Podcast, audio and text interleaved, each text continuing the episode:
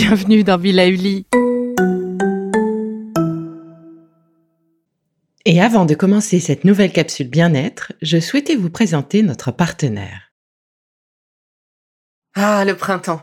La saison, les fruits reviennent sur nos étals, un vrai bonheur. Et pour profiter de ces fruits toute l'année sans attendre, Materne a inventé les gourdes Pimpot en 1998. C'est fou, j'ai l'impression d'avoir toujours eu ces gourdes avec moi. Et pour profiter partout de ces gourdes fruitées, savoureuses, préférez la version sans sucre ajouté. Le format nomade en fait un compagnon incontournable du goûter de nos enfants, petits et grands. Plutôt indispensable d'ailleurs quand l'on sait que d'après une enquête du Credoc menée en 2019, 69% des jeunes de 3 à 17 ans ne consomment pas assez de fruits et légumes et ont en revanche un goûter bien trop sucré. Avec une gourde pomme pote sans sucre ajouté, vous leur apportez une portion de fruits Notea au Nutri-Score bien entendu. Et saviez-vous qu'en plus Pompot est engagé pour des vergers éco-responsables et que ces gourdes sont fabriquées en France? Alors foncez pour découvrir des recettes de plus en plus audacieuses et toujours aussi délicieuses.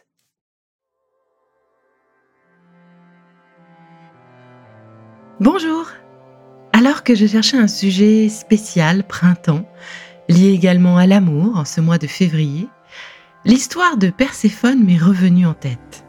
Vous la connaissez? Eh bien, je vous propose de découvrir cette divinité grecque, déesse du printemps, déesse de la vie et de la mort. Alors aujourd'hui, je prends ma casquette de conteuse. Perséphone a pour mère Déméter, la déesse de l'agriculture et des moissons, et pour père Zeus, le dieu du ciel et de la foudre, également roi de tous les dieux.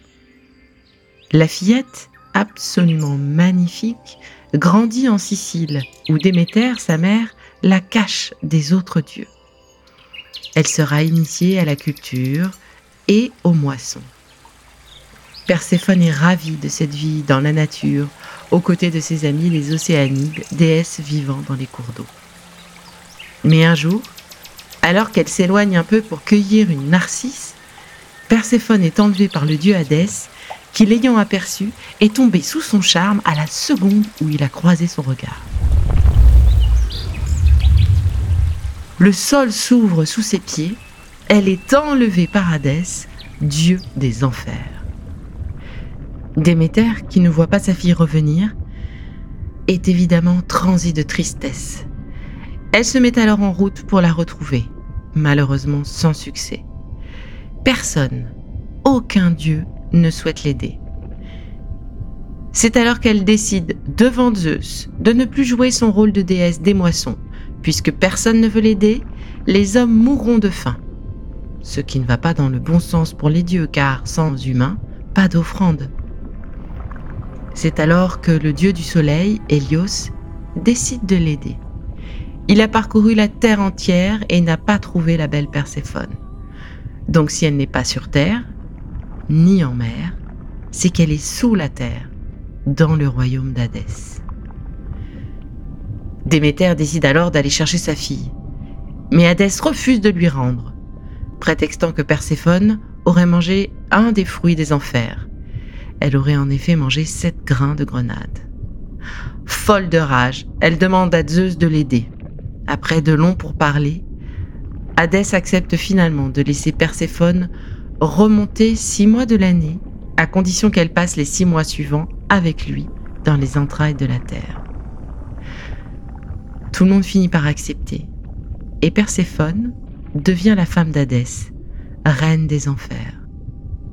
Elle y trouvera son intérêt et s'entend finalement très bien avec son mari, qui lui partage son trône équitablement. Elle est parfois même moins intransigeante que lui. Mais lorsqu'elle remonte sur Terre, elle n'est qu'amour et générosité. Dans les enfers, elle tient toujours une torche pour éclairer les ténèbres. Elle porte également un épi de blé et un coq, signe du renouveau, ainsi qu'une grenade, souvenir de celle dont elle a mangé les graines. Si Perséphone peut se montrer impitoyable et redoutable, elle a aussi par moments cette faculté d'être aimable, attentive et bienfaisante deux facettes d'une même personnalité. Ainsi, lorsque Perséphone gouverne auprès d'Hadès, Déméter refuse de nourrir les hommes. Mais lorsque mère et fille se retrouvent, c'est une toute autre histoire. Elles sont si heureuses que les récoltes poussent, les moissons sont bonnes et le sol se couvre d'un manteau de verdure. C'est ainsi que sont nées les quatre saisons. En automne et en hiver, la végétation est au repos, car Perséphone est aux enfers. Et au printemps et en été, Perséphone remonte à la surface et fait revivre la terre. Une histoire d'amour, de flamme et de printemps. Une histoire pleine de colère et de renouveau. Une belle histoire en somme. Et j'espère que cette histoire vous a plu autant qu'à moi et à ma fille. Je vous laisse au cœur de la mythologie grecque et je vous dis à très vite pour la suite des épisodes Be Lively. Bon, c'est fini pour aujourd'hui, mais on se retrouve très vite, c'est promis, pour la suite du programme Be Lively. Si ce que je fais vous plaît, continuez de le noter et abonnez-vous pour ne louper aucun de mes futurs programmes. Et entre chaque podcast, vous pouvez aussi me retrouver sur mon compte Instagram, at Life, parce que la vie se vaut d'être vibrante. Et en attendant la prochaine capsule, surtout, continuez de prendre soin de vous, car c'est bon pour tout le monde.